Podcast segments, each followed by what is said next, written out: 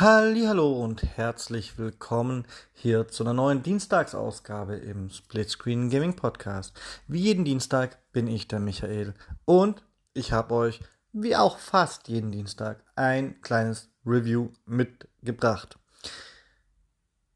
Ihr habt es vielleicht schon mal ansatzweise gehört in unserer Talk-Ausgabe am Samstag. Ich habe das Sea of Thieves Fluch der Karibik Crossover Sea of Thieves, A Pirate's Life mittlerweile durchgespielt tatsächlich. Nach Anfangsschwierigkeiten. Und diese Anfangsschwierigkeiten sind letztendlich auch schuld daran, dass dieses Review nicht schon vor einer Woche kam.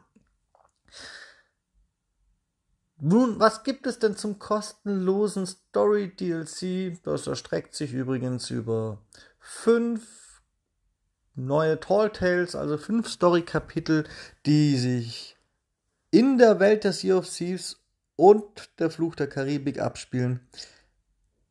Nun, was steckt denn dahinter? Ja, fünf Story-Kapitel und die sind richtig gut inszeniert. Also ich würde sagen, für Sea of Thieves Verhältnisse, und ihr wisst, ich bin ein großer Fan des Spiels schon immer gewesen, auch wenn es manchmal in der Liebe ein paar kleine Knicks gibt, aber das ist in jeder guten Beziehung so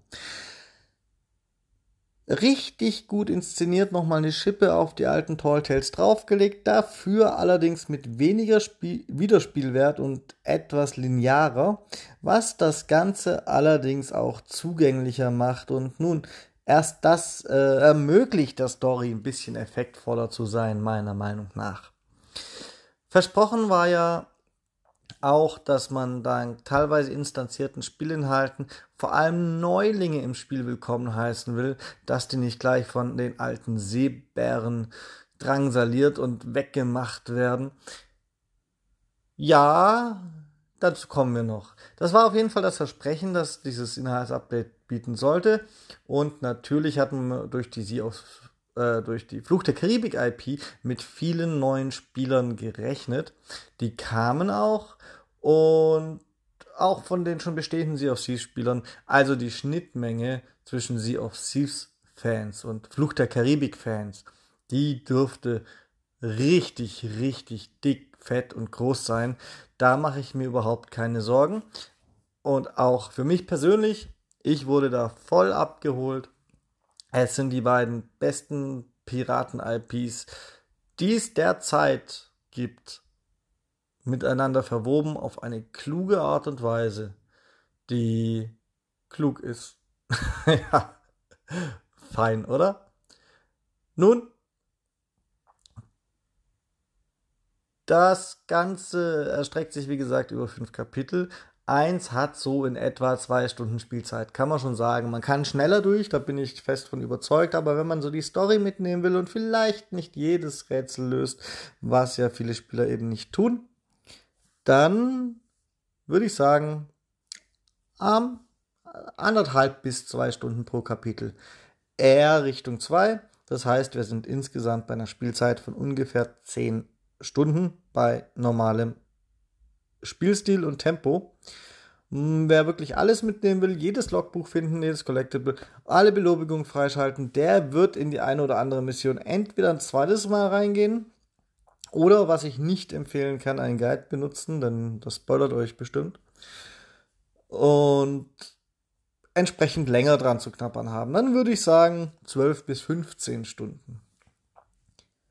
Tatsächlich funktioniert das alles ganz gut. Es ist eine Riesenstory mit einem fetten Knick gleich in der zweiten Mission. Denn die zweite Mission per se ist nicht schlecht. Ist aber mh, hm, ich drück's mal so aus. Hätte man jetzt nicht im Sea of Thieves Kontext bringen können. Man hätte da eine andere zweite Story schreiben können, äh, im Fluch der Karibik Kontext. Mal gucken, wie oft ich das heute noch verwechsel, Freunde. Man hätte da eine andere Story im Fluch der Karibik Kontext schreiben können, die da besser reinpasst und sich das, was jetzt die zweite Mission ist, genauso gut aufheben für einen späteren Zeitpunkt. Vielleicht für ein Mid-Season Update oder so. Irgendwas was man daraus später noch hätte machen können. Das wäre auch als kleineres Standalone-Update ganz nett gewesen, wirklich. In diesem Fall bisschen Thema verfehlt. Aber ansonsten per se auch gut Also, was die Erzählung angeht. Denn was die Technik angeht, ist dieses Sea of Thieves Update Lite geplagt. Ich persönlich gehe mal davon aus, das liegt tatsächlich ein bisschen auch daran, dass sie aus Geheimhaltungsgründen das Ganze nicht in ihren Testservern an ihre Insider gegeben haben. Denn aus dem Sea of Thieves Insider Programm, da liegt es ja nicht nur raus, das sind ganze, das sind ganze Wasserfälle, die da raussprudeln und das wollte man in dem Fall vermeiden. Die Überraschung ist auch gelungen. Man hat aber einen hohen Preis bezahlt, da man keine sonstige anständige Qualitätssicherung betrieben hat. Also man kann es echt fast nicht netter formulieren. Ist das Ding halt rausgekommen und war ein Bugfest. Die erste Mission ist, soweit ich es verfolgen konnte, also bei mir selbst und bei allen anderen, wo ich es verfolgen konnte, noch richtig gut gelaufen und war auch instanziert und war genau das, was versprochen war. In der zweiten Mission allerdings gab es einen Game-Breaking-Bug. Es ging für viele, viele Spieler an einer Stelle einfach nicht weiter. Und soweit man weiß, wurde das dadurch ausgelöst, dass, und das ist der zweite Kritikpunkt, schon die zweite Mission nicht mehr instanziert war. Nun sind nicht instanzierte Missionen in der Sea of Thieves insgesamt nicht immer die beste Idee, weil es immer mal wieder irgendwelche Trolle gibt, die sich dann da reinsetzen und irgendwelche Leute, man kann es nicht anders sagen, als abfacken, die gerade einfach nur die Story machen wollen, denn einen sonstigen Zugewinn, als jemanden abzufacken, haben die Leute an solchen Stellen nicht. Nun dieses Problem wurde nicht dadurch besser, dass es dann an der Stelle, und zwar vermutlich ausgelöst durch zu viele Crews an der gleichen Stelle in der Mission, einfach nicht weiterging. Dann waren da mehrere angepisste Crews in der gleichen Sackgasse gefangen und das gab natürlich ein paar Frustreaktionen. Das heißt, es wurde ein wildes Gemetzel und Gesniper draus und ich bin mir ziemlich, ziemlich sicher, es war nicht so ein warmes Welcome für die neuen Spieler, wie angekündigt war. Denn da haben die gleich mal die hässlichste Fratze zu sehen bekommen, sowohl technisch, weil es einfach nicht weiterging, als auch von den anderen Spielern her, die die Sea of Thieves in den negativsten Zeitpunkten so zu bieten hat. Bei diesem Problem hat Rare mittlerweile tatsächlich Abhilfe geschaffen und einen Hotfix gebracht.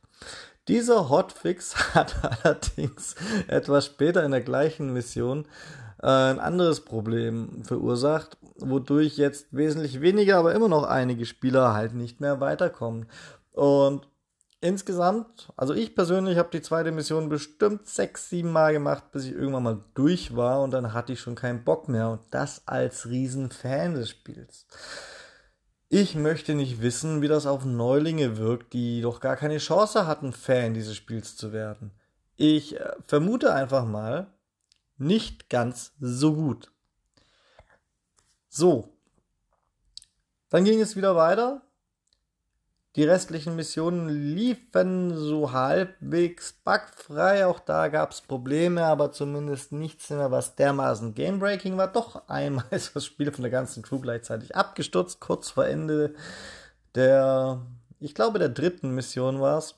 Das ist natürlich auch nicht sehr befriedigend. Also technischer Zustand unter aller Sau. Von den insgesamt fünf Missionen sind nur zwei wirklich instanziert. Und selbst die, die trotz fehlender Instanzierung gut laufen, bieten eben immer noch die Gefahr der angesprochenen Trolle. Und sie bieten die Gefahr, dass wenn ein anderes Team, eine andere Crew kurz vor euch in einem Missionsgebiet ist, ein paar Meter vor euch läuft, dass ihr halt gar nichts von der Mission mitbekommt. Denn die Rätsel sind dann schon gelöst die Story-Inhalte, die dann abgespielt werden, sind vielleicht schon abgespielt und ihr hetzt einfach so hinterher, bis ihr da aufholt und verpasst die Hälfte. Das ist natürlich wieder ein Argument pro Instanzierung und kontra, was Rare da gemacht hat. Ich kann aus diesen Gesichtspunkten heraus nicht wirklich sehr zufrieden mit diesem Update sein, obwohl ich es gern wäre, denn wären diese Probleme alle nicht, dann wäre das das beste Update das Sea of Thieves meiner Meinung nach bisher gebracht hat. So ist es halt technisch gesehen ein Haufen, was auch immer man hier im Piratenkontext einsetzen könnte. Möwenscheiße zum Beispiel. Schade, wirklich, wirklich schade. Ich möchte auch nicht verschweigen, dass es noch ein paar Neuerungen in der Open World gab. Die wurde geringfügig angepasst. Es wurde Platz geschafft auf den Außenposten für die neue Questgeberin. Es wurden am Rest der Spielwelt minimale, minimale Eingriffe gebracht, um das Ding sinnvoll einzubetten. Das ist alles vollkommen okay und eigentlich gedanklich gut gelöst. Wie gesagt, wenn die liebe Technik nicht so schlecht wäre. Über den neuen Plunderpass, der gleichzeitig kam, müssen wir uns hier nicht lange unterhalten. Es sind wie immer 100 Stufen und 90% davon finde ich persönlich jetzt nicht so erstrebenswert. Und es gibt diesen Premium Pass, da könnt ihr 10 Items zusätzlich freischalten für 10 Euro, die einzeln im Ingame Shop gekauft. Zwar wesentlich teuer werden, aber wieder nur Teile von irgendwelchen Sets bieten so dass man dann halt hinterher, wenn man das ganze Set will, halt doch noch Geld hinterher schieben muss. Auch das ist in Season 3, die gleichzeitig mit dem Update gestartet hat, nicht wirklich besser gelöst. Aber hier sollte es ja hauptsächlich um A Pirates Life gehen und um A Pirates Life ging es jetzt auch. Ihr wisst Bescheid, es ist spielerisch wahrscheinlich eines der besten Updates, gedanklich eines der besten Updates diese ganze Fluch der Karibik-Sache ist so gut in die Sea of Thieves IP eingebettet, da hätte ich mir im Leben nicht träumen lassen. Ist aber gelungen. Und technisch ist es halt ein Haufen Grütze. Und deswegen meine Empfehlung. Vor allem an die, die jetzt damit anfangen wollen, um die Fluch der Karibik mitzuerleben. Wartet noch ein bis zwei Patches ab. Das hat zwei Vorteile. Einerseits haben diese Patches hoffentlich die verbleibenden Probleme zu 90% gelöst. Ganz sicher könnt ihr euch bei Sea of Thieves da nicht sein. Aber es ist sehr wahrscheinlich, dass es, es bis dahin sauber spielbar ist. Und zweitens, natürlich sind solche neuen Story-Missionen, wenn sie nicht instanziert sind, ein Nadelöhr, wo alle Spieler erstmal hinströmen. Und natürlich treffen sich gerade kurz nach Release extrem viele Spieler dann an der gleichen Stelle. Und natürlich haben Trolle extrem viel Spaß, aber die Wahrscheinlichkeit, dass einfach das Vorhandensein so vieler Spieler für die eine oder andere Crew was kaputt macht, das ist, die Wahrscheinlichkeit ist wesentlich größer zum Release. Wenn ihr jetzt ein, zwei Updates noch abwartet, dann dürfte der große Ansturm der Leute, die nicht auf diesen Rat hören, nämlich schon vorbei sein und ihr habt wesentlich bessere Chancen, die neuen Story-Inhalte ungestört und so wie sie eigentlich gedacht sind zu erleben und das wäre auch meine Erfahrung, äh, meine Empfehlung. Also unbedingt spielen, aber bitte noch nicht jetzt. Wenn ihr eine Meinung zu diesem Update habt und ich weiß, auch in Sea of Thieves gibt es mittlerweile sowas wie Nintendo Fanboys der Meere, die bei jedem kritischen Kommentar schreiben, was erwartet ihr? Es ist ein kostenloses Update. Das muss nicht funktionieren. Äh, dann lasst das stecken, aber wenn ihr irgendwie konstruktiv diskutieren wollt, auch wenn ihr anderer Meinung seid als ich, schreibt gerne jederzeit an gamingpodcast.splitscreen at gmail.com. Ich werde auf jeden Fall drauf eingehen. Ansonsten war es das jetzt für mich für diese Woche. Am Donnerstag hört ihr den Rüdiger und am Wochenende natürlich wieder uns in trauter Zweisamkeit. In diesem Sinne, bye bye, tada und auf Wiederhören.